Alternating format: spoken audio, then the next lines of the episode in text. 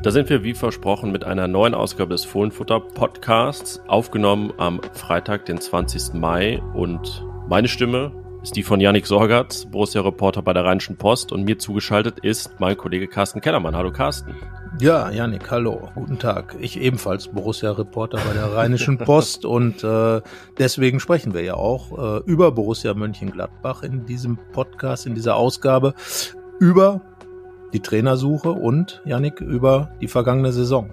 Ja, genau. Wir wollen euch äh, nicht mit jedem Detail nochmal äh, belangen, würde ich fast sagen, sondern wir äh, dritteln das ein bisschen. Denn ähm, es gibt doch sehr auffällige drei Phasen dieser Saison 21, 22. Da wollen wir nochmal näher drauf eingehen und was sie gekennzeichnet haben. Ja, und der große Schluss am Ende ist wohl der, einmal Max Eberl ist nicht mehr da. Das ist ja eine nicht so nebensächliche Hauptgeschichte. Und was heißt es noch für Borussias Fußball? Tja, es wird eine, ja, es wird ein Projekt gestoppt. Das wird am Ende unsere These sein. Äh, wir wollen natürlich jetzt noch nicht alles verraten. Darum, am Ende kommen wir zu dem Schluss. Es endet quasi ein, ja, ein Projektversuch bei Borussia Mönchengladbach ähm, und das nicht in wirkliche Ehren. So ist es. Und äh, wenn wir sind bei Verraten, so viel kann ich euch verraten. Äh, ihr könnt uns immer schreiben. Das sagen wir jede Woche. Das haben auch ein paar Leute getan. Vielen Dank dafür eure E-Mails. Äh, es war leider arbeitsreich diese Woche, deswegen noch nicht dazu gekommen, auf alles einzugehen. Ähm, aber macht das gerne weiter an fohlenfutter.rheinische-post.de und ich äh, bitte euch ja immer auch jede Woche unseren Podcast zu abonnieren, uns zu folgen. Macht das auch gerne. Und noch ein drittes Projekt. Wir haben ja so viele Kanäle, Projekte und so weiter, die auch nicht eingestampft werden wie bei Borussia ein gewisses Fußballprojekt. Äh, gemeint ist unser Newsletter. Der Fohlenfutter Newsletter erscheint jeden Morgen um 7 Uhr mit äh, vielen Leseempfehlungen von uns, mit einer kleinen Zeitreise, mit Terminen und so weiter. Ich glaube, da wird man jeden Morgen sehr gut abgeholt. Abonnieren könnt ihr den, wenn ihr geht auf rp-online.de slash newsletter. Da findet ihr alle RP-Newsletter und wir freuen uns natürlich am meisten, wenn ihr unseren abonniert. Also, das war der Werbeblock und in dem Sinne geht es jetzt mitten rein in die neue Folge. Rheinische Post Podcasts. Fohlenfutter, der Podcast für Fans von Borussia Mönchengladbach. Ja, Yannick, dann schauen wir mal zurück auf die vergangene Woche, auf das, was in der Trainersuche passiert ist. Und äh, ja, wir können sagen, so richtig verändert hat sich nicht viel. Ähm, also erstens ist noch kein neuer Trainer da, kein Nachfolger von Adi Hütter. Und zweitens ist der, den wir eigentlich von Anfang an als Favorit auserkoren haben, nämlich Lucien Favre, nach wie vor der Favorit. Ähm, es läuft doch vieles auf ihn hinaus und äh, ich bin auch der Meinung, dass er im Moment absolut der richtige Trainer für Borussia Mönchengladbach wäre der Meinung bin ich auch und äh, man kann es eigentlich so drehen. Alles, was kursiert und was wir auch gehört haben, handelt von Lucien Favre und es handelt nicht davon, dass es nicht Lucien Favre wird. Also alle anderen Namen, was jetzt Daniel Farke äh, anging, den ehemaligen Norwich-Trainer, den würde ich weiterhin auf Platz zwei setzen, aber heiß ist das auch alles nicht. Ähm, noch viel weniger heiß André Breitenreiter vom, vom FC Zürich, ähm, wo wir schon oder ja gesagt und geschrieben haben, hm, ob das nicht auch einfach eine Saison da war, mit, äh, wo er sensationell Meister geworden ist, äh, in der der FC Zürich aber vielleicht auch deutlich zu gut weggekommen ist. Zweifellos André Breitenreiter gute Sachen auch schon gemacht auf Schalke, Paderborn, Hannover. Am Ende irgendwie gefühlt immer gescheitert. Ähm, das kann man, glaube ich, ist ein bisschen Auslegungssache. Ähm, er, er sieht das natürlich als, als Erfolge, kann er zweifellos auch, aber ja, auch, auch diese These, glaube ich, muss man gerade nicht explizit und intensiv verfolgen. Es ja, läuft alles derzeit auf Lucien Favre hinaus. Tatsächlich. Also ist immer noch ein bisschen surreal auch, oder? Geht's dir da auch so? Nicht wirklich, weil ähm, es ist ja nun äh, wirklich viel Zeit vergangen, seit Lucien Favre hier gearbeitet hat. Ähm, und äh, ja, natürlich sind dann da Sehnsüchte nach dieser Zeit, aber ich glaube, das wäre der größte Fehler, wenn man die beiden Zeiten miteinander vergleicht. Es ist eine andere Borussia als die, die Favre damals übernommen hat. Darüber haben wir schon oft geredet. Ähm, und es ist aber auch ein anderer Lucien Favre, der zu Borussia Mönchengladbach kommt. Zwar wieder aus einer fast anderthalbjährigen Pause nach seinem Job beim BVB, aber gerade die beiden Stationen Nizza und äh, Dortmund hat Favre doch genutzt, um auch seinen Stil, seinen Fußball äh, nochmal etwas zu erweitern. Aber, und das ist das Entscheidende, worüber wir, glaube ich, reden und wo zum Beispiel auch ein Trainer wie Sebastian Hoeneß, den ich, ähm, den gerade bei Hoffenheim entlassen, den ich auch als durchaus passend für Gladbach ansehen werde. Aber er hat eben auch nicht geschafft, diese defensive Stabilität aufzubauen bei seiner Mannschaft in Hoffenheim. Die hat ja auch äh, 60 Tore kassiert wie die Gladbacher. Also das fehlt und da ist Lucien Favre im gesamten Kreis dieser Trainer, die da aufgerufen werden, einfach der, der das beste Konzept hat. Und ich glaube, dieses Wort Konzept ist genau das, was Gladbach eben braucht. Es braucht einen Fußballlehrer, es braucht eine Anleitung, es braucht einen klaren Plan, Tore zu verhindern, auf dieser Basis dann eben Tore zu schießen. Bei Favre redet man nie über spektakulären Fußball, aber ich glaube, Darüber werden wir dann ja auch ähm, am Ende unserer Saisonbilanz äh, nochmal äh, sprechen. Aber ich glaube, diese spektakuläre äh, ist auch gar nicht so angesagt im Moment in Gladbach, sondern es geht einfach um Stabilisierung und darum eben wieder einen klaren Fußballstil zu haben. Und dafür steht einfach Lucien Favre wie kaum ein anderer Trainer. Ja, äh, wobei ich finde, das Wort Spektakel hat so in, in der Zeit nach Favre eine Definition bekommen, bei der man mehr an Jürgen Klopp Fußball und so weiter nennt. Ich würde sagen, eigentlich zu der Zeit fand man es in gewissen Phasen und Spitzen auch äh, spektakulär. Ähm, also je nachdem, glaube ich, was man da für ein Fußballliebhaber ist, konnte man das so bezeichnen. Also dieses Hanke-Tor gegen Schalke, das war äh, feines Spektakel. Wahrscheinlich ist er genau ist äh, Feinkostspektakel. so, ja, da war Favres Feinkostspektakel. Ähm, haben fast schon die Überschrift hier für für den Podcast. Ähm, ja, ich, ich musste einfach diese Woche auch äh, nochmal diese Tordifferenz aus seiner letzten kompletten Gladbach-Saison 14-15 denken. 53 zu 26. Äh, dieses Jahr hat man ein Tor mehr geschossen man hat aber 35 Tore mehr kassiert, ne? also 61 im Vergleich zu 26 und man darf jetzt dann wenn er, wenn er wirklich kommt, sicher nicht, nicht erwarten, dass er definitiv unter 30, unter irgendwas landet. Ähm, da hat sich der Fußball auch gewandelt. Aber ja, da geht natürlich ein gewisses Versprechen äh, mit einher, was, was die Defensive angeht. Und das wird, das war ja schon Adi Hütters großes Projekt, das große Mantra, als er angetreten ist. Nichts hat er öfter gesagt, als er die Zahl, dass er die Zahl der Gegentore verringern will. Das ist eben nicht ansatzweise gelungen. Es sind noch mehr geworden. Ähm, ja, deswegen wird das die erste Aufgabe sein und daraus erwachsen, du hast es ja gerade schon angedeutet, einfach auch alle anderen Sachen, die mit der Offensive zu tun haben. Ja, und, und wie gesagt, Favre hat vor allem immer ein ganz klares Konzept und äh, dieser Begriff Fußballlehrer trifft auf ihn eben extrem zu. Ich glaube, dass die Gladbacher Mannschaft eine ist, die sehr viel angeleitet werden muss, die einen Trainer braucht, der, das ist ja die, die Pep Guardiola Schule, das ähm, hat sicherlich auch seine Nachteile, aber die einen Trainer braucht, der ähm, einfach mit der Mannschaft zusammen etwas erarbeitet und das wirklich ins absolute Detail hinein. Ähm, Automatismen ist da ja ein ganz wichtiges Wort, über das wir zuletzt wirklich wenig gesprochen haben.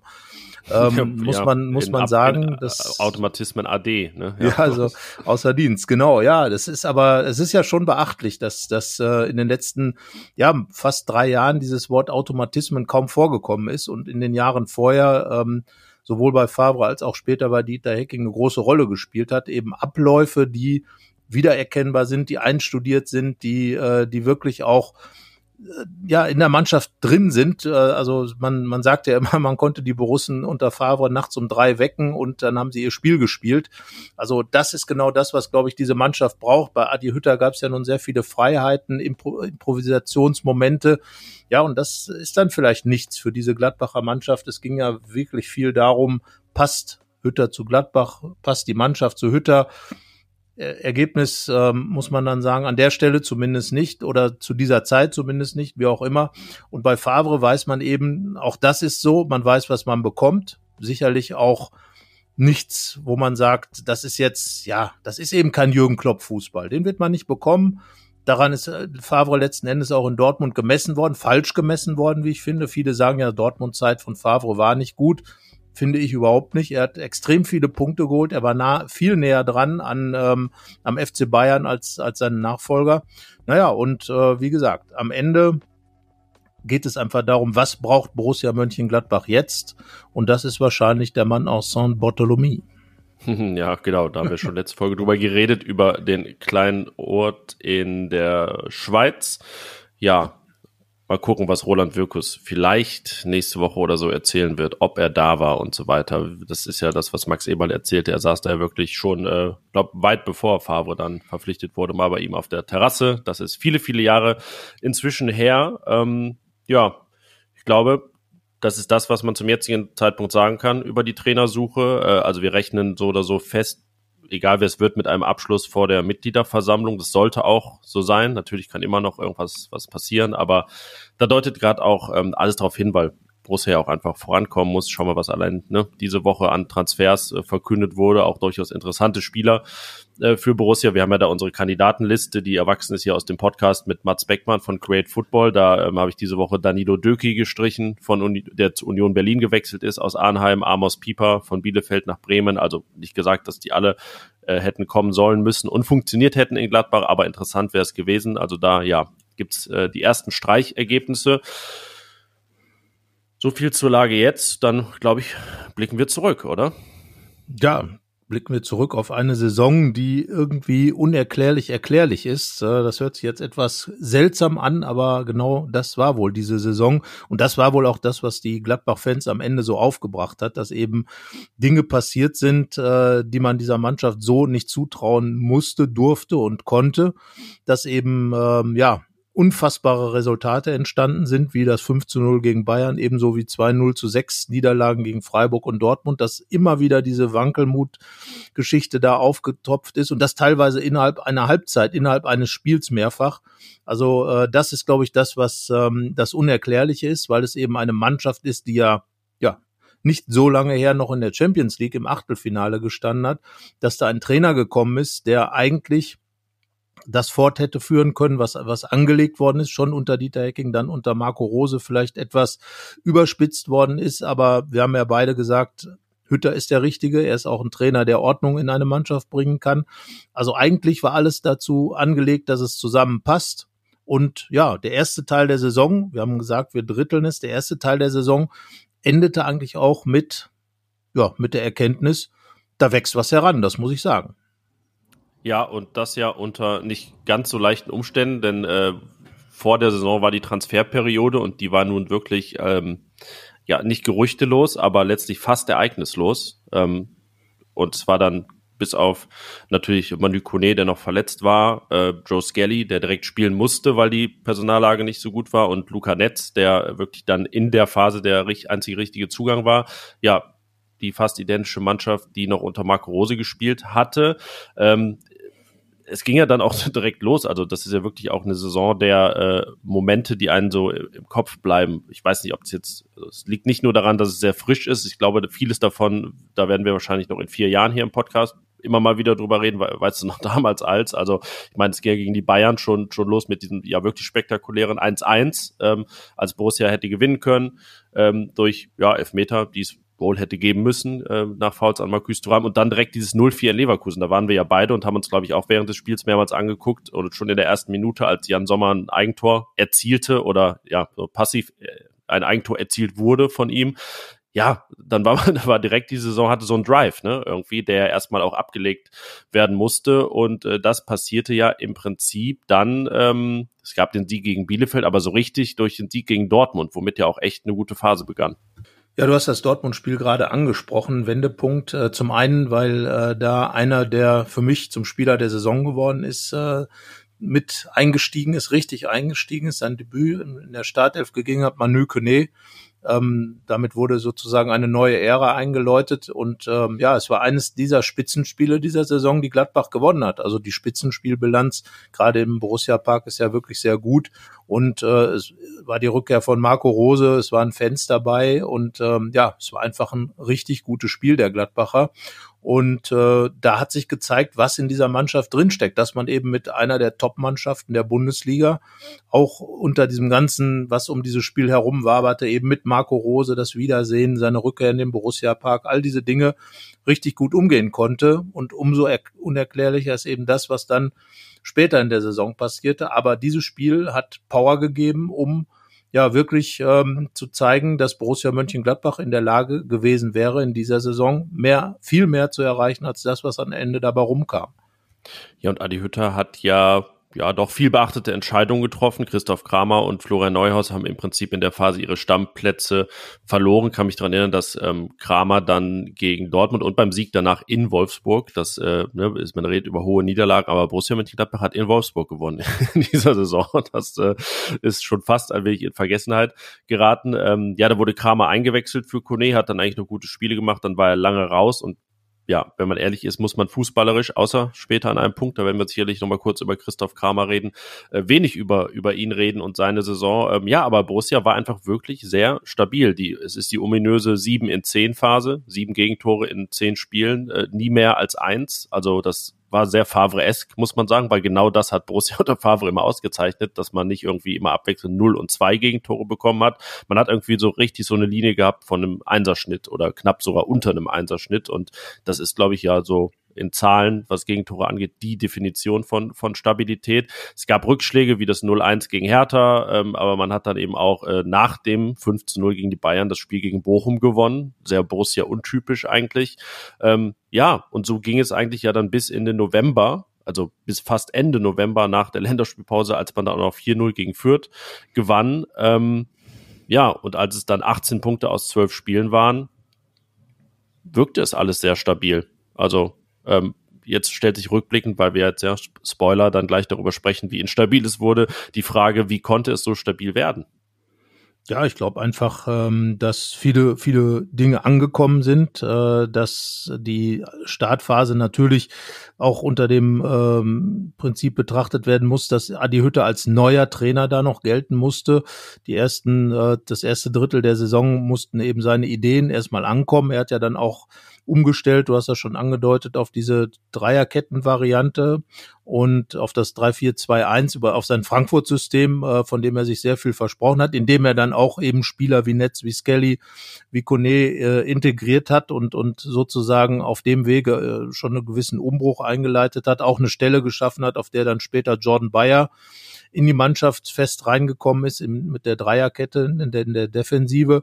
Und ja, das hat dann wunderbar funktioniert. Und das Spiel gegen Fürth, natürlich ein Heimspiel gegen Fürth zu gewinnen, ist jetzt äh, kein Ausrufezeichen, aber die Art und Weise, wie es gewonnen wurde, auch mit einem extrem starken Jonas Hofmann, der ja auch in dieser Phase äh, eine ganz wichtige Rolle gespielt hat mit seinem Tor als Torschütze, äh, plötzlich in Erscheinung getreten ist, hat ja dann auch seine eigene Bestmarke mit, mit äh, aufgestellt, zum ersten Mal in seiner Karriere zweistellig zufällig getroffen. Also da sind viele Dinge angelegt gewesen und ähm, da hat sich gezeigt, dass diese ganze Geschichte hätte auch anders laufen können und ähm, ja, dann kam eben das ominöse 13. Spiel und diese 13 spielt dann irgendwie äh, in dieser Saison dann doch eine ganz extreme Rolle, weil sie, ja, man muss sagen, durch die 13 ist im Prinzip alles auf den Rücken gefallen, was vorher da war. Ja, ganz kurz abschließend äh, über diese zwölf Spielephase, da hat Hütter ja auch die Gegentorschnitte von, glaube ich, 75er Prognose auf unter 40 gedrückt und so fuhr man eben nach Köln zum, zum Derby.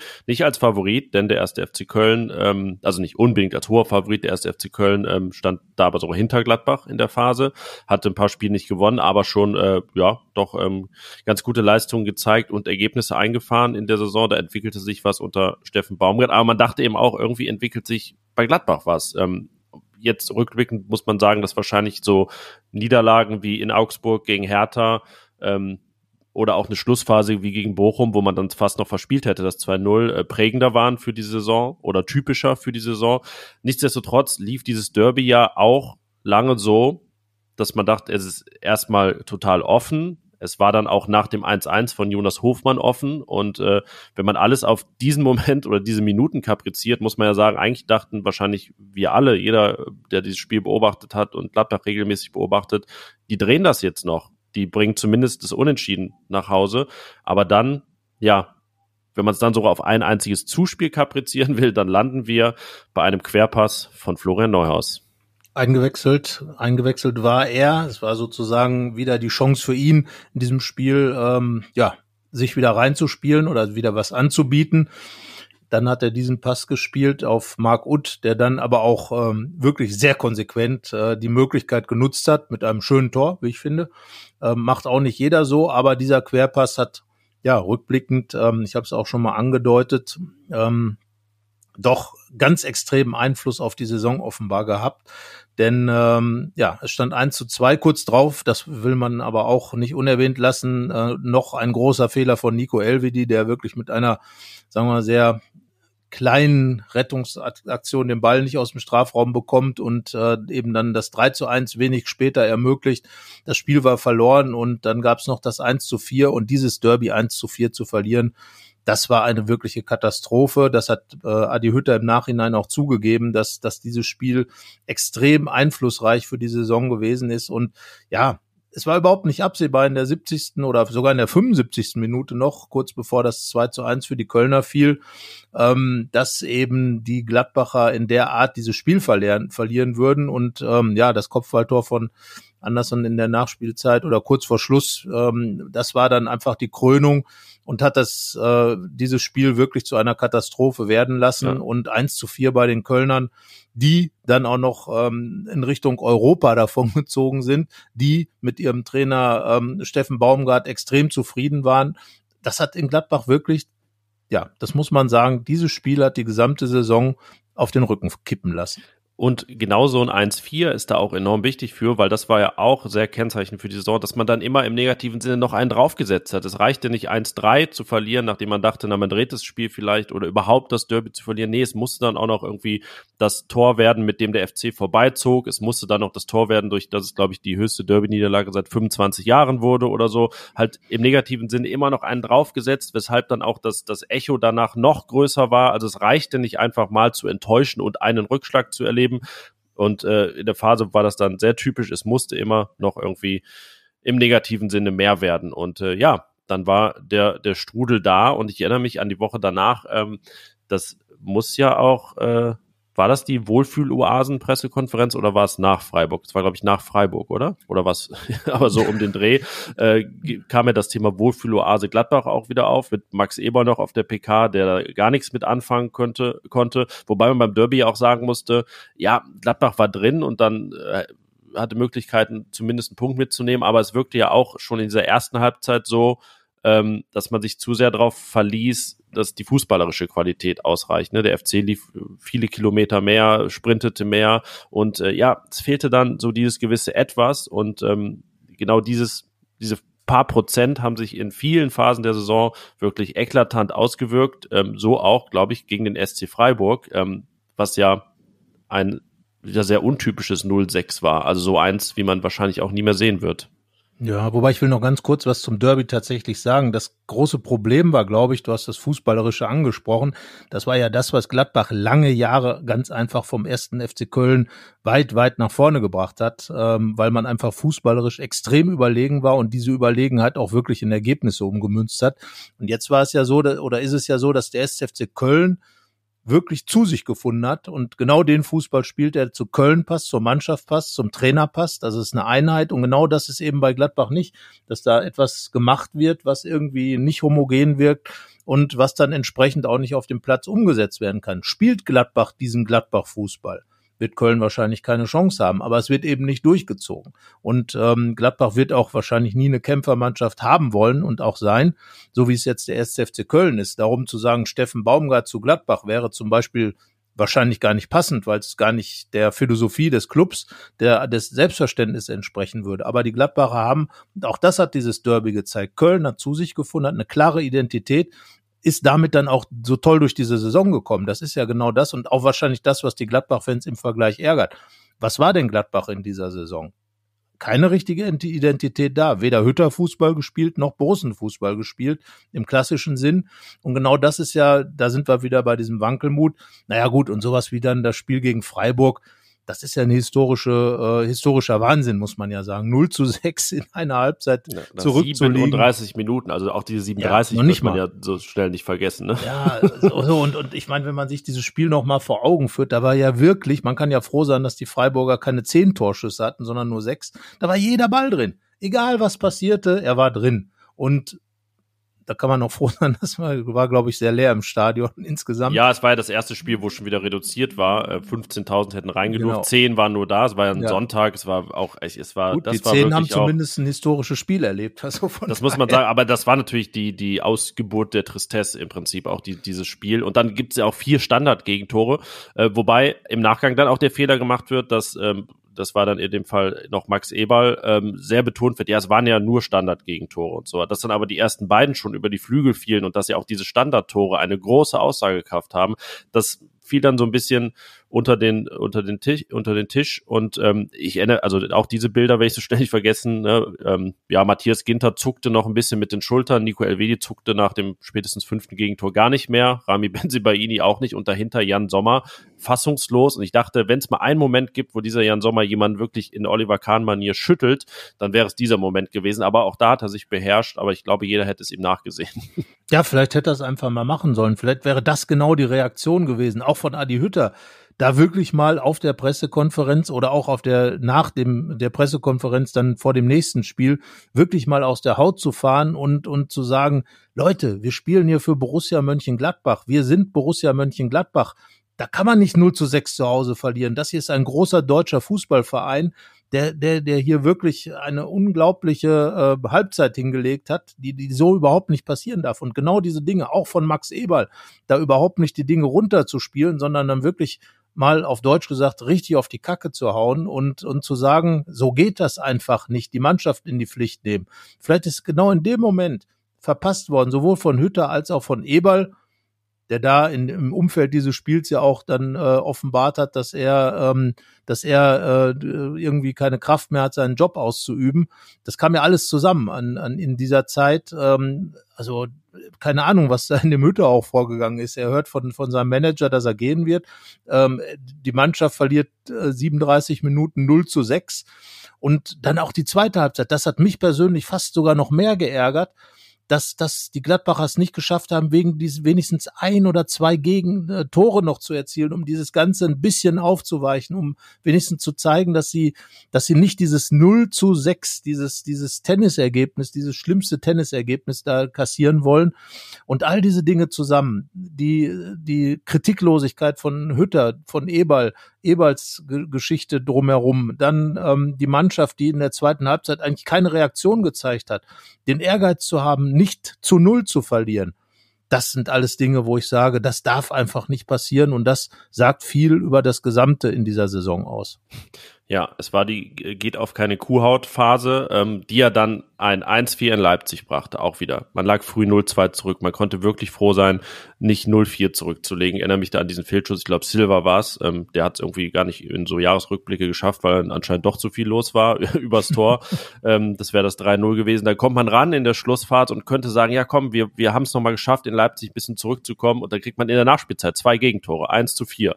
Ähm, das Spiel gegen Frankfurt nach Führung 2-3 verloren. Okay, aber so hatte man dann 17 Gegentore in vier Spielen, auch ein Negativrekord dieser Saison. Und vor Weihnachten dann in Hoffenheim ähm, beginnt man echt schlecht. Jan Sommer muss ähm, wirklich mehrere Male parieren. Man schafft es aber reinzukommen. Man geht in Führung und was passiert dann? Ich glaube, nach der 50. Minute hatte Borussia einen oder keinen Torschuss und kriegt dann, schafft es aber, bis in die Nachspielzeit die Führung zu halten und kriegt das Gegentor. schafft es also nicht, mit diesem Erfolgserlebnis ähm, aus ähm, der Hinrunde zu gehen, wobei in der Phase das 1-1 ja tatsächlich schon als Fortschritt gewertet werden musste. Ähm, ja, und so stand dann eine 19-Punkte-Hinrunde. Das äh, hatte es auch viele Jahre nicht gegeben, die zweitschlechteste seit der Relegation. Und ja, das Wort Abstiegskampf wurde so ein bisschen umschifft, aber Borussia steckte drin. Ja, und hat vor allem dann auch nachhaltig dafür gesorgt, dass es tatsächlich zum Abstiegskampf wurde.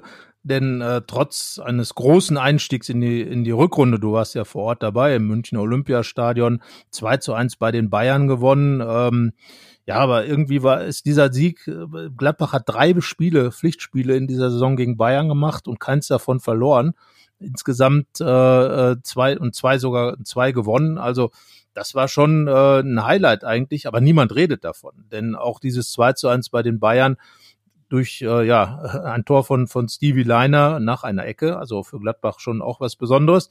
Ja, was soll man dazu sagen? Es hat, es hat sich eigentlich völlig versendet, weil es hatte auch gar keinen Einfluss auf den Rest, der danach gekommen ist. Denn Borussia ja trudelte dann weiter vor sich hin. Bis zum ähm, 25. Spieltag ging gar nichts und äh, am Ende ging es dann einfach darum, tatsächlich nicht hier ähm, äh, wie, wie Schalke oder Bremen total abzustürzen. Und im Nachhinein haben ja auch äh, Roland Wirkus ähm, und Adi Hütter das zugegeben, dass da schon wirklich spitz auf Knopf ging und dass das ähm, 26. Spiel dann was äh, gegen Hertha ja die dritte Phase einläutete, eine extreme Bedeutung hatte, wäre das verloren gegangen. Ich sag sogar, wäre in Bochum noch was schiefgegangen später, dann wäre das richtig in die Hose gegangen. Und diese Phase bis zum 25. Spieltag gipfelte ja in einem wirklich unsäglichen Spiel beim VfB Stuttgart, bei dem Gladbach wahnsinnigerweise 2 zu 0 führte. Ja, und zuvor hatte man, äh, zwei Wochen zuvor, man muss immer auf den Kalender gucken hier parallel, weil es äh, einfach so viel war, dass man denkt, das kann ja nicht erst zwei Wochen vor gewesen sein, hat man 0-6 in Dortmund verloren auch auf seine Art wieder ein absurdes 0-6, weil man wirklich beim Stand von 0-2 in der 69. Minute sagen musste, warum führt Gladbach eigentlich nicht 2-0 oder warum steht es nicht 2-2. Es war wirklich sehr ausgeglichen. Jonas Hofmann traf noch die Latte und dann geht es in einer Art und Weise dahin, so wie zu Beginn gegen Freiburg, da gegen Dortmund dann am Ende. Man kriegt noch vier Gegentore in der Nachspielzeit, haut Benze Baini noch dazwischen, dass er eigentlich rot sehen muss ähm, in, im, im Strafraum und also, aber auch viel zu spät und es äh, gibt dann das sechste Gegentor und und äh, ja, das war das erste Spiel von Roland Wirkus, der dann sagte, ja, Mensch, eigentlich ließ sich hier aufbauen auf die, auf die äh, wirklich 70 Minuten. Stimmte auch irgendwie, aber dann wieder auch nicht. Und das ist dann auch wieder sehr kennzeichnend für diese Saison. Ähm, wir müssen natürlich über diesen 28. Februar noch reden. Ähm, den Tag, an dem Max Eberl zurücktrat, sich zurückzog. Denn das ähm, ja, hatte ja unmittelbar danach sportlich, glaube ich, keine Auswirkung. Es war ja auch eine, ein Wochenende, an dem gar kein Spiel war. Aber es hatte ja zuvor, kurz zuvor, auch ein paar Ereignisse gegeben, äh, wo er dann mit drin steckte, die zwischenzeitliche Degradierung von Matthias Ginter gegen Leverkusen nach einem wirklich guten Spiel in München, das Pokal aus in Hannover, spät gegen Union verloren und ja, dann steckte man ähm, an dem Tag, an dem Max Eber sich zurückzog, schon wieder und noch tiefer im Abstiegskampf. Aber ja, wir müssen natürlich kurz auch über diesen Tag, glaube ich, noch reden. Ja, es war ein Tag, an dem sich andeutete, was passieren würde. Ähm, wir hatten ja sogar vorher schon mal ähm, drüber gesprochen, dass, dass man irgendwie vom Gefühl her äh, sagt, äh, ob Max Eberl nach der Saison tatsächlich noch weitermacht, trotz des verlängerten Vertrages bis 2026. Das haben wir uns schon gefragt. Dann nahm das Ganze plötzlich Fahrt auf und es wurde deutlich, dass Eberl im Prinzip schon seit September ähm, schwanger ging mit diesem Gedanken, sich zurückzuziehen, eigentlich ähm, ja, das einfach nur noch rausgezögert wurde, weil die Borussen-Bosse ihn nicht gehen lassen wollten. Und das wirft natürlich ein unglaubliches Licht auf, auf diese die gesamte Saison. Eberl holt seinen Trainer Adi Hütter für 7,5 Millionen Euro von Frankfurt ähm, und zieht sich dann kurz darauf zurück. Das wird für, für Hütter, und das hat er auch zugegeben, war das ein Schlag ins Gesicht sein, der Manager, mit dem er hier etwas aufbauen wollte, war dann plötzlich weg. Vielleicht hat das auch schon dazu geführt, dass Adi Hütte am Ende auch nicht mehr ganz den großen Glauben daran hatte, dass dieses Projekt Borussia Mönchengladbach mit ihm wirklich weitergehen kann, weil einfach zu viel kaputt gegangen ist, auch an der Stelle, was, äh, was Max Eberl angeht. Und äh, wir haben ja das auch nochmal zusammengefasst, um, um den Fokus jetzt etwas äh, größer zu ziehen, dass ähm, ja diese, diese, äh, dieser Rückzug von Max Eberl nach, nach dieser Zeit mit Marco Rose, den er durchgekämpft hat, den er geholt hat, äh, für den er Dieter Hecking dann entlassen hat, in einer eigentlich guten Phase von Borussia Mönchengladbach, den Trainer gewechselt hat, ähm, der Ansatz mit Marco Rose, den Gladbacher Fußball auf eine neue Stufe zu heben, mit dieser RBisierung des Fußballs in Mönchengladbach, mit eben mehr diesem aggressiven Fußball, mit diesem, ja, mit dem Stressfußball, den Marco Rose spielen lässt und ja, Adi Hütter war die Fortsetzung davon und plötzlich war dann Max Eberl weg, der das alles gedacht hat, der über Jahre hinweg Borussia Mönchengladbach dahin gebracht hat, dass eine Saison wie die aktuelle jetzt eine schwierige Saison als eine schwierige Saison angesehen wird mit am Ende 45 Punkten und Platz 10. Über das hätte man sich jahrelang gefreut in Gladbach, bevor Eberl da war. Ja, aber natürlich ist das Ende auch immer ein ähm, Fokus und äh, da muss man sagen, dass Max Eberl doch dazu beigetragen hat, dass diese Saison auch so gelaufen ist, wie sie gelaufen ist. Ja, und genau das auch zum jetzigen Zeitpunkt aufzuarbeiten, wie wir es diese Woche in unserem äh, Text gemacht haben, in der Rheinischen Post und bei RP Online, muss äh, nicht nur erlaubt sein, ist auch, glaube ich, sehr wichtig für den Verein, das nochmal aufzuarbeiten und daraus Schlüsse zu ziehen. Und wenn man so ein paar ähm, Tendenzen jetzt gerade sieht, äh, die, die Rückkehr zum Ballbesitz, Fußball und dem, was Borussia stark macht, dann, glaube ich, hat man sich ja diese Gedanken auch, auch schon gemacht und äh, ich finde, es geht auch über diese letzten zwei, drei Jahre Eberl zu sprechen, ohne das davor in irgendeiner Weise zu schmälern. Du hast es ja auch gerade gesagt, ähm, wahrscheinlich waren diese Fehler in den, in den zwei, drei Jahren auch nur so fatal, weil er davor so gut gearbeitet hat. Ähm, und das Absurde ist eben, äh, es haben ja wirklich als, als Borussia auch äh, weiter sehr konservativ gehaushaltet hat und wirklich nur das ausgegeben hat, was sie eingenommen haben, als man bei sich blieb, als man Dieter Hacking hatte, der einfach Stabilisator war und es einfach natürlich jetzt nicht innovativ wirkte, aber es, es funktionierte ja ähm, auf doch, ja, recht erfolgreiche Weise. Das kann man ja auch nicht abstreiten. Äh. Und in dem Moment, in dem Max Eberl mal davon abwich, durch seine Leitplanken gegen die verlassen hat, ja, war das im Prinzip der Anfang vom Ende dieser Ära Eberl. Es kam sehr schleichend und am Ende dann mit einem doch recht großen Knall. Ähm, ja, aber das nochmal zu analysieren und zusammenzufassen, ist mehr als legitim, finde ich. Es gab auch viele Reaktionen, gerade bei, bei Facebook auf diesen Text. Ähm, da gab es auch viele Kommentare von Lesern, die genau das gesagt haben, dass das äh, in keiner Weise nachtreten ist, sondern äh, wichtig ist, genau das jetzt auch nochmal aufzuzeigen. Ja, ich meine, äh, natürlich, Max Eberl hat hier wirklich, ähm, hat sich zunächst erstmal durchgekämpft, natürlich. Er kam ja wie Roland Wirkus als Nachwuchsdirektor ins Amt des Managers und ähm, hat dann mit, mit seiner Entscheidung, ähm, Michael Fronzek ähm, zunächst im Amt zu belassen. Es kamen noch wichtige Siege, es kamen wichtige Spieler, die auch mit Fronzek zu tun haben, 2011. Dann nach dem St. Pauli-Spiel der Entlassung und dann Lucien Favre zu intronisieren. Das war ja ein genialer Schachzug und damit wurde ja dann auch die Neuzeit in Mönchengladbach wirklich eingeläutet, das muss man sagen. Ein Jahr später spielte man dann in der Qualifikation zur Champions League. Es ging hoch bis Platz drei es ging weiter auf hohem Niveau, immer wieder Europa. Ja, und dann kam eben dieser Schritt, zu einem permanenten Champions League Team werden zu wollen. Und das sollte ja Marco Rose hinkriegen.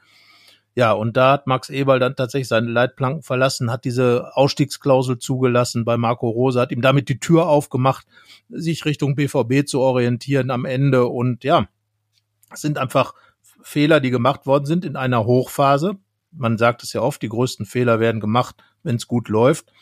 Und ähm, ja, jetzt sieht Borussia Mönchengladbach äh, eben in der Gegenwart, welche Dinge falsch gemacht worden sind. Du hast es schon gesagt, es soll jetzt einiges zurückgestellt werden, was, was eben da vielleicht verpasst wurde. Und ähm, ich glaube, dieser Schritt, Dieter Hecking zu entlassen, war schon ein ganz entscheidender. Es war ja durchaus auch Innovation da. Man hat das Spielsystem umgestellt, hat aktiver gespielt schon in der Saison. Wir erinnern uns an die beiden Achter, Jonas Hofmann und Florian Neuhaus. Also es waren viele Dinge hinterlegt. Ich glaube persönlich wäre Adi Hütter direkt auf Hacking gefolgt, wäre seine Zeit hier wahrscheinlich anders und besser gelaufen, auch wenn Hacking vielleicht noch ein oder zwei Jahre hier geblieben wäre. Alles Spekulation, es ist gelaufen, wie es gelaufen ist. Und äh, ja, Max Eberl, klar, hier wirklich eine tolle Arbeit gemacht, hat Borussia Mönchengladbach auf die Stufe gehoben, wo es jetzt ist. Steht auch für wirklich viel Erfolg, aber die letzten zwei Jahre, das muss man dann auch sagen und auch sagen dürfen, da gebe ich dir absolut recht. Und es gibt auch keinen Grund, warum man das nicht sagen sollte. Und es ist auch keine Diffamierung an, des Menschen Max Eberl. Es geht wirklich um den Manager Max Eberl und den haben wir lange, lange Zeit immer für das gelobt, was er gesagt hat. Ähm, und jetzt muss man einfach sagen, einige Dinge sind zum Schluss nicht optimal gelaufen und die Konsequenzen sind sehr, sehr groß. Und ähm, was ja seine PK angeht, auf der er ja zugab, entkräftet zu sein, nicht mehr zu können, die äh, war in vielen Facetten sehr, sehr beeindruckend. Man muss ja aber sagen, was glaube ich ähm, viele auch, ich will fast sagen, missverstanden haben, Max Eberl hat sich ja nicht zurückgezogen, weil er krank ist, weil er irgendwie Hilfe braucht, sondern es war ja auch von seiner Seite ein, ähm, dass er den, den Stecker zog oder die, die Notbremse, ähm, damit er eben nicht krank wird. Ich glaube, das war seine, seine große Sorge. Er hat ja auch ähm, sich danach dann im, im Urlaub erholt, hat einfach auch mal abgeschaltet, weil, weil ihm das wichtig war. Ähm, aber ähm, was, was zu dem Zeitpunkt falsch war, waren, glaube ich, Deutungen in, in Richtungen, als dann äh, Robert Enke-Vergleiche aufkamen und äh, groß, große Burnout-Themen und so. Das ist äh, sehr, ein sehr wichtiges Thema und äh, wirklich, ähm, ja, sollte auch äh, oder darf in keiner Weise mehr ein Tabuthema sein, aber ich fand zu dem Zeitpunkt sind viele Sachen auch ein bisschen vermischt äh, worden, was der Sache dann auch nicht förderlich ist am Ende, muss man sagen.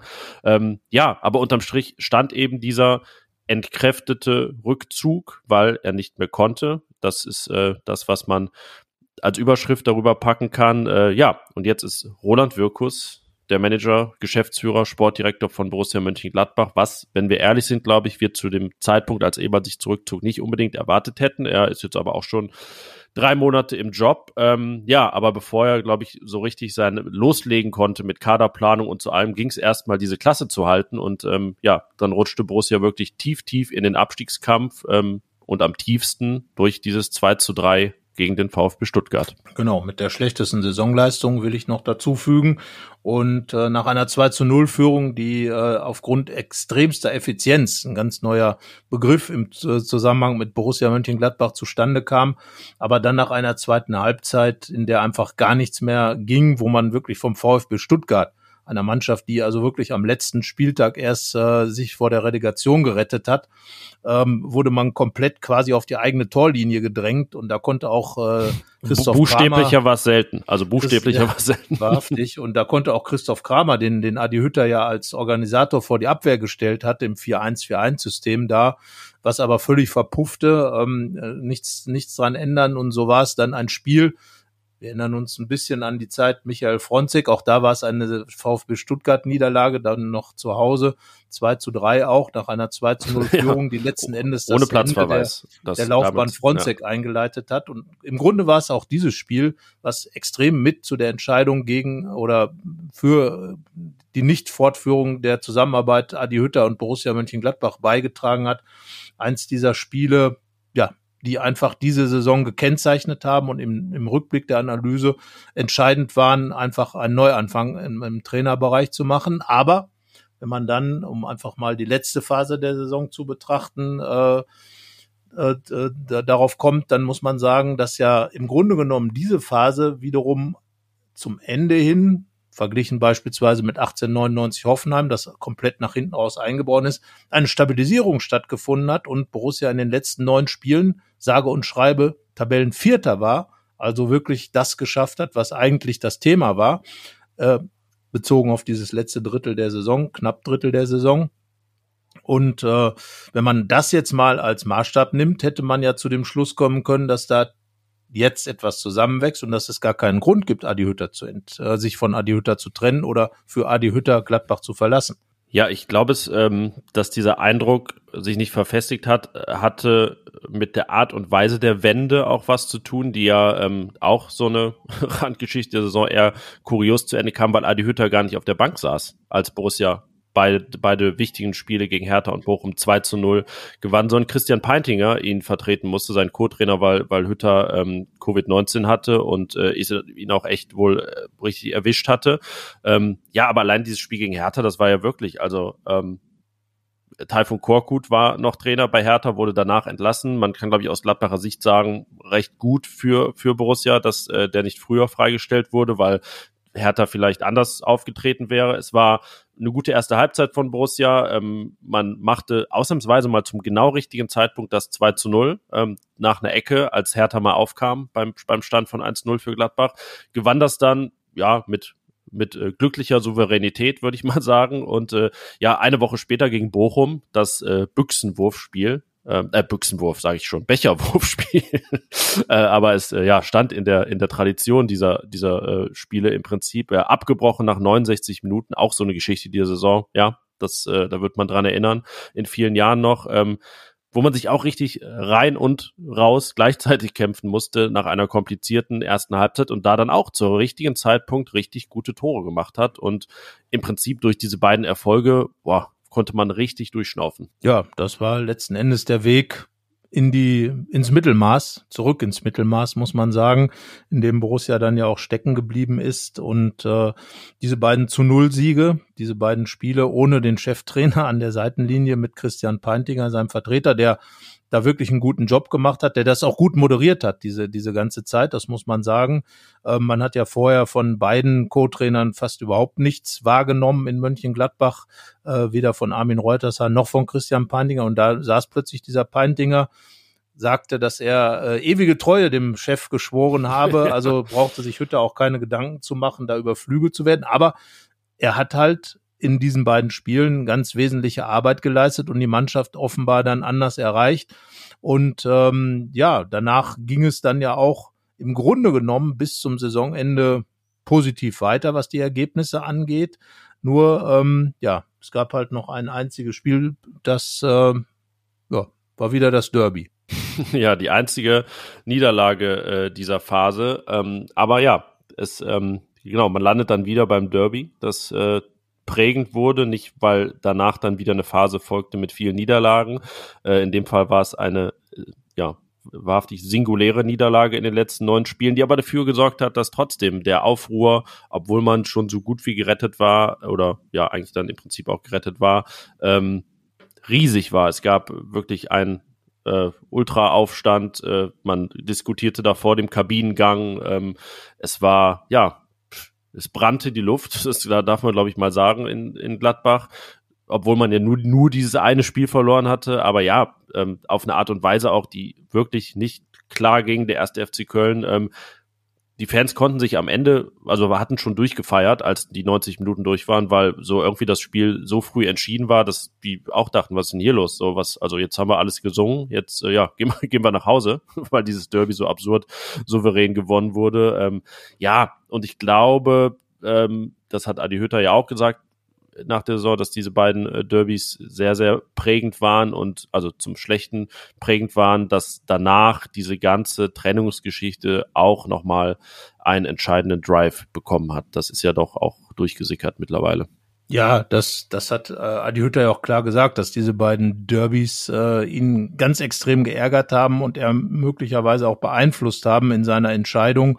Es war ja eine gegenseitige Entscheidung, äh, die aber wahrscheinlich auch nicht in, in kleinstem Maß von Adi Hütter ausgegangen ist, dass er eben gemerkt hat, dass gerade in diesen Spielen so wenig Feuer drin war, dass er kein Feuer entfachen konnte auch, dass der Draht in die Mannschaft vielleicht nicht so da war. Ähm, ja, dass eben diese beiden Derbys, das erste, das eben am 13. Spieltag äh, die Saison komplett auf den Rücken geworfen hat und dieses eine Spiel, das in seiner besten Phase in Mönchengladbach, die auf Platz vier endete, nochmal, Gladbach ist in, wenn man nur die neun, letzten neun Spiele nimmt, Vierter hat sich mit, mit einem 3 zu 1 gegen Leipzig, ein 5 zu 1 gegen Hoffenheim äh, großartig äh, äh, aus der Saison verabschiedet, auch mit tollem Fußball teilweise.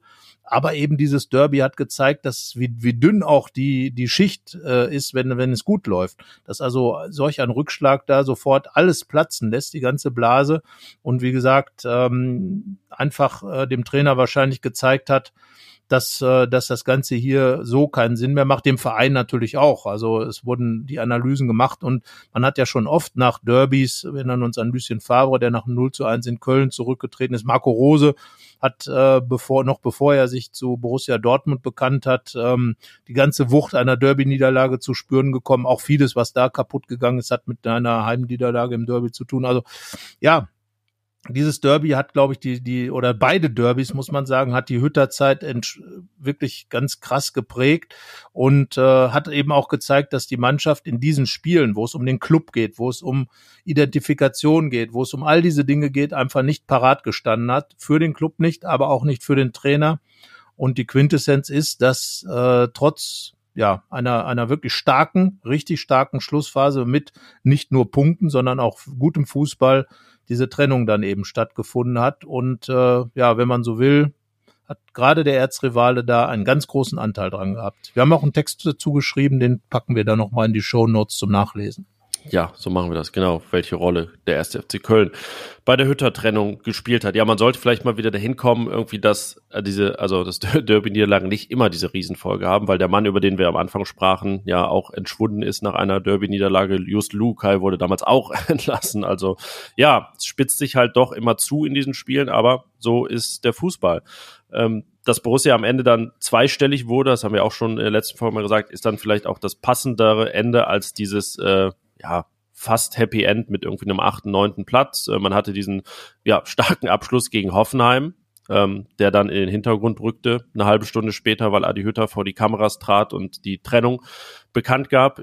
Die Trennung im beiden, beiderseitigen Einvernehmen, wie es ja hieß. Ähm, ja, und so hatte man dann diese drei Phasen, die alle auf ihre Art irgendwie absurd waren, mit äh, absurden Höhentiefen, Nebengeschichten, äh, ja, Nebenschauplätzen, ha Hauptschauplätzen, Managerrückzug, äh, Trainer in, in, der, in der Isolation und sein Co-Trainer muss einspringen, wo man ja, also es ist ja auch die Saison, in der populistische Thesen manchmal dann doch ein Wahrheitsgehalt haben, dass die Mannschaft irgendwie etwas gelöster wirkte ähm, in, in, in diesen beiden Spielen als zuvor und danach, ähm, ja, eine Saison, in der man manchmal denkt, hm, interpretiert man zu viel rein, aber am Ende stimmte es dann doch alles. Ja, und so waren das diese drei Phasen. 18 in 12, 9 in 13. Letzter war man in dieser Phase vom 13. bis 25. Spieltag dadurch. Und am Ende 18 in 9. Also ja, kann man eigentlich sagen, fehlte nur in der Mitte was, oder? und trotzdem alles. Genau. Ja, also es ist einfach so. Es, es gab einen wirklich ordentlichen, will ich es mal nennen, Start bis Spieltag 12. Dann gab es einen wirklich sehr guten Abschluss ab, ab Spieltag 26. Aber zwischendrin, äh, ja, das war dann doch eher katastrophal, das muss man sagen. Und ähm, in der Zeit ist offenbar dann doch zu viel kaputt gegangen, auch an gegenseitigem Vertrauen zwischen Trainer und Mannschaft. Vielleicht auch ähm, begünstigt, weil auch in diese Phase ja auch dann der Abschied von Max Eberl fiel, dass eben der Trainer vielleicht auch das Vertrauen in den Verein verloren hat, der Verein ein bisschen in den Trainer. Also es ist einfach extrem viel kaputt gegangen.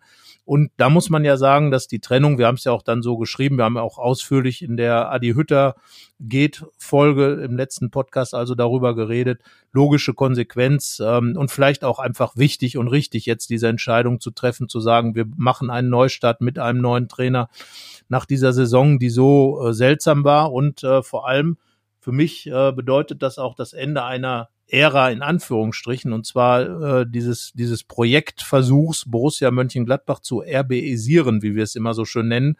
Mit anderen Worten, mit diesem Fußball, den für den eben Marco Rose und Adi Hütter auch stehen, dieses aggressive, dieses dieses diesen extremen Pressing Fußball auf Mönchengladbach zu übersetzen in meinen Augen hat es nicht geklappt. Roland Wirkus hat auch ganz klar gesagt, Gladbach ist eine Fußballspielende Mannschaft. Es geht zurück zu den alten Wurzeln, wieder einen originären Gladbach-Fußball zu entwerfen. Und wir haben am Anfang drüber gesprochen, klar würde Lucien Favre, der das eben getan hat, ähm, Anfang der Zehner Jahre, genau dazu passen. Aber wie gesagt, Strich drunter unter dieses RB-Projekt. Das ist, glaube ich, ein ganz großes Ausrufezeichen, was man als Quintessenz aus dieser Saison ziehen muss.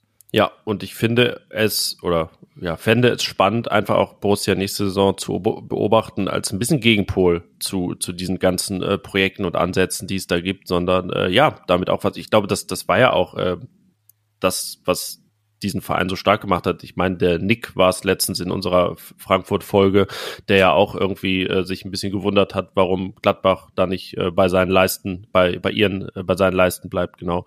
Ähm, ja, Deswegen äh, klingt das alles sehr, sehr schlüssig und ja, dieser Neuanfang ist dann auch nur möglich, glaube ich, wenn man diesen klaren äh, Strich gezogen hat ähm, unter die na, Ära Hütter ja nicht, die 318 Tage Adi Hütter bei Borussia Mönchengladbach. Ähm, apropos klar, klare Striche und Schnitte in der U23 hat es den ja auch gegeben. Das, äh, glaube ich, spielt da auch mit rein, dass man nach sehr zwei sehr enttäuschenden Jahren unter Heiko Vogel sagt, ähm, nee, da ist auch irgendwie die Basis nicht mehr da, um weiterzumachen. Das klang ja auch äh, sehr deutlich durch äh, in den Zitaten von Mirko Sandmöller, dem neuen Nachwuchsdirektor, auch ein neuer dieser Saison, äh, nachgefolgt äh, auf ähm, Roland Wirkus auf dem Posten.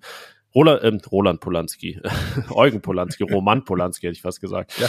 Äh, Eugen Polanski macht diesen Job, äh, der Mann, der zum U17-Trainer befördert wurde, zum U19-Trainer und ohne jemals ein Training der U19 geleitet zu haben, dann jetzt U23-Trainer ist. Also ja, auch in der Hinsicht viel passiert. Ja, manch einer scherzt ja schon, äh, wenn man noch ein bisschen wartet, wird er gleich Cheftrainer. Aber nein, äh, im Ernst, also Eugen Polanski finde ich ist eine gute Wahl, weil er ja genau diesen Gladbacher Weg letzten Endes beschreibt, zu sagen, wir haben ein Trainertalent, also setzen wir auch drauf. Das ist konsequent und Eugen Polanski muss natürlich jetzt auch nachweisen, dass er diesem Ganzen gewachsen ist, dass er der Trainer Talenttrainer ist oder das Trainertalent ist, dass eben Borussia Mönchengladbach in ihm sieht, hat jetzt eine wunderbare Gelegenheit, hier als auch Übergangstrainer ähm, äh, sicherlich da eben Talente heranzuzüchten für Borussia Mönchengladbach. Er selbst ist diesen Weg ja auch gegangen als Jugendspieler über die U23 in die in die erste Mannschaft hinein äh, von Gladbach, kennt auch aus Vereinen wie Hoffenheim und Mainz, wo er gespielt hat, genau diese Ansätze, hat internationale Erfahrung als Spieler gesammelt,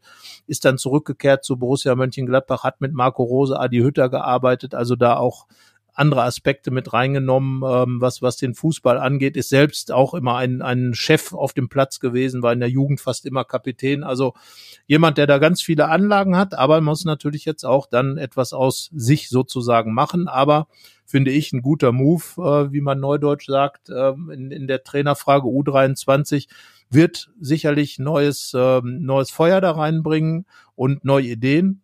Also ich bin da wirklich sehr gespannt und wenn man das mal im ganz großen Kontext sieht und sagt, okay, zwei, drei Jahre ähm, ist dann ein Eugen Polanski vielleicht auch weiter, ja, wer weiß, wer dann, ähm, ob er dann nicht schon bereit ist, vielleicht dann auch den nächsten Step zu tun und Borussia dann einen eigenen Cheftrainer wieder mal herangezogen hat. Ähm, das war ja früher eigentlich gang und gäbe. Und äh, ja, von daher spannende Personalie auf jeden Fall, vielleicht sogar im Kontext zu sehen mit dem künftigen neuen Cheftrainer von dem wir im Moment davon ausgehen, dass es wahrscheinlich Lucien Favre wird.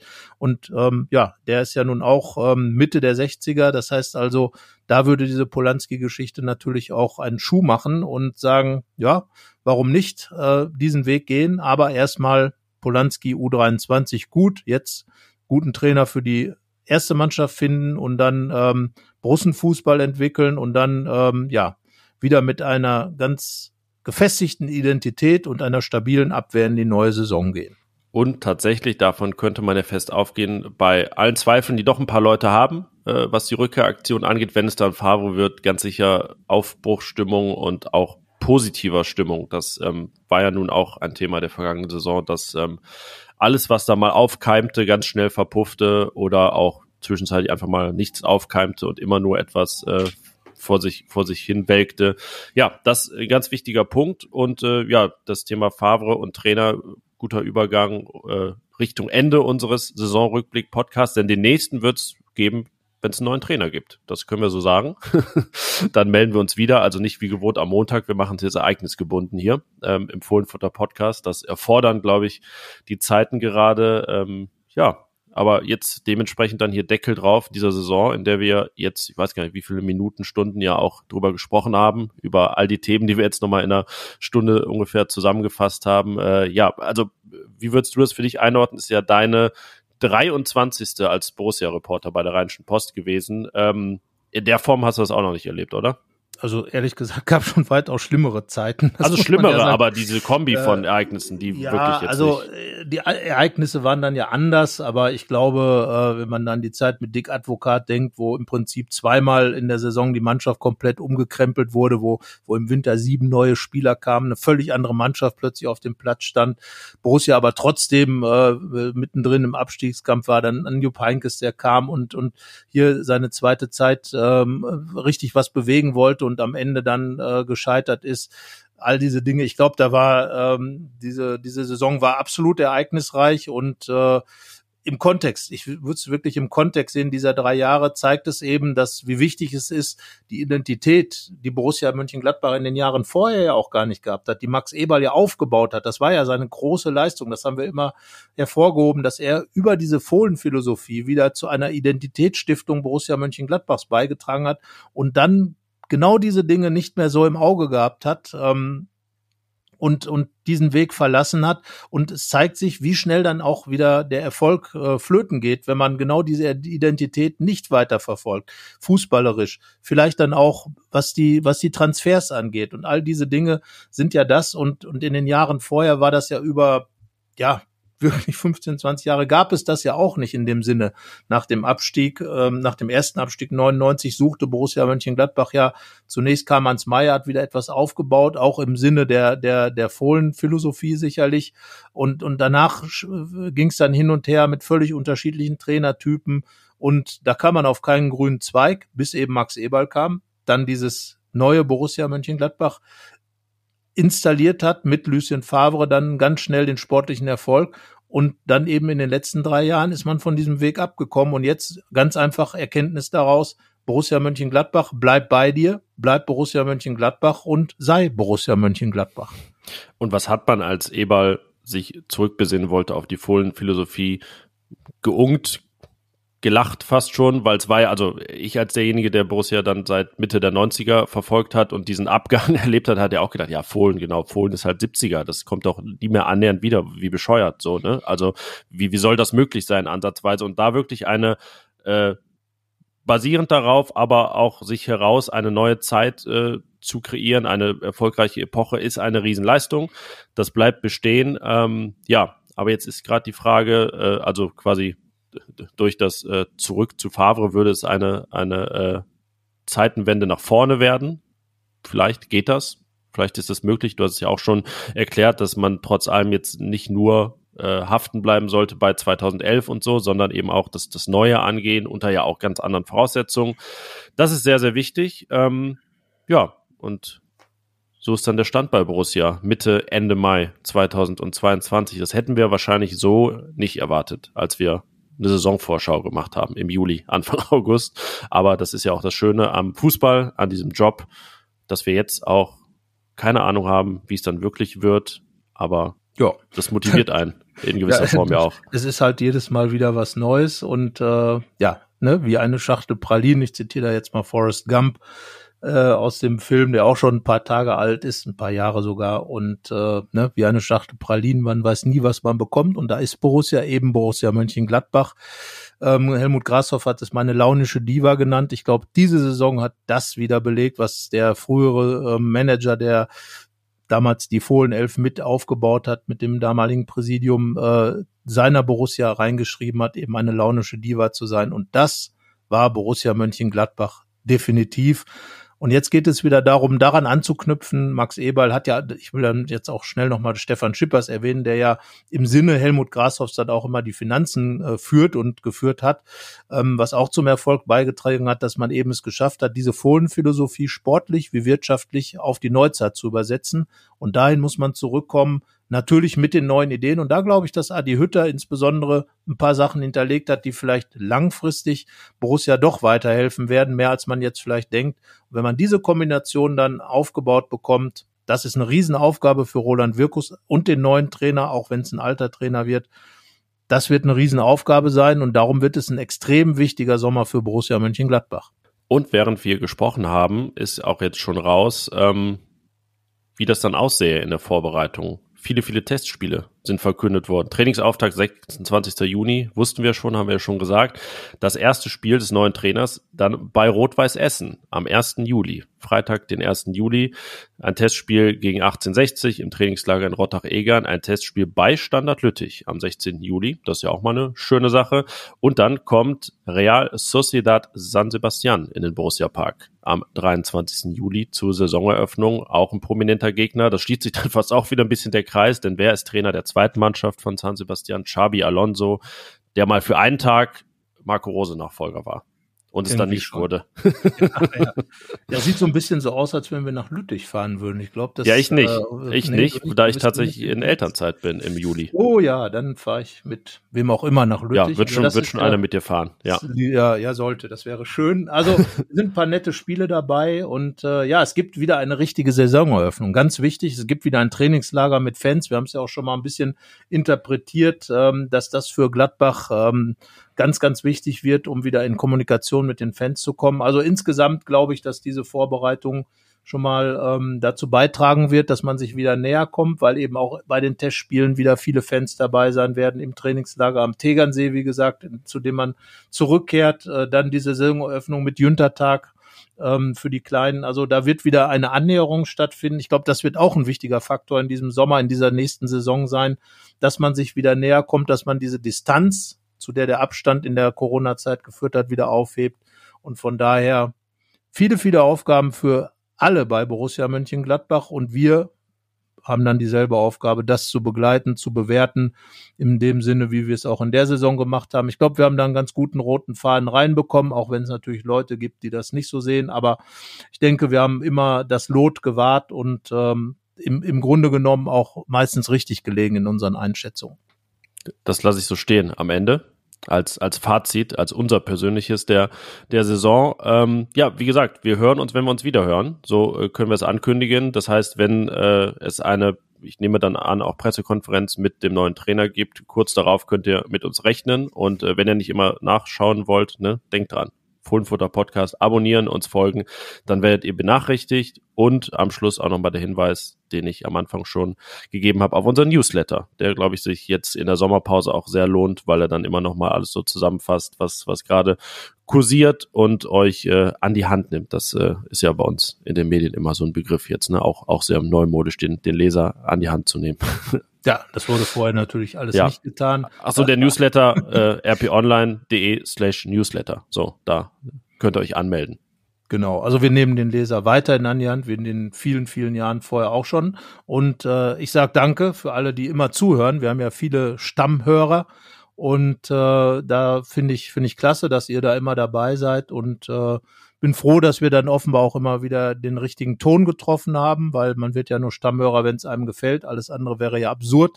Also von daher danke und äh, dir auch, Yannick. Ich glaube, wir haben hier eine gute, gute Doppelpässe gespielt und wenn Borussia in der Art und Weise bald auch wieder Fußball spielt, also mit feiner Klinge und mit gelungenen Doppelpässen, dann sehen wir öfter mal wieder Mike Hanke Tore.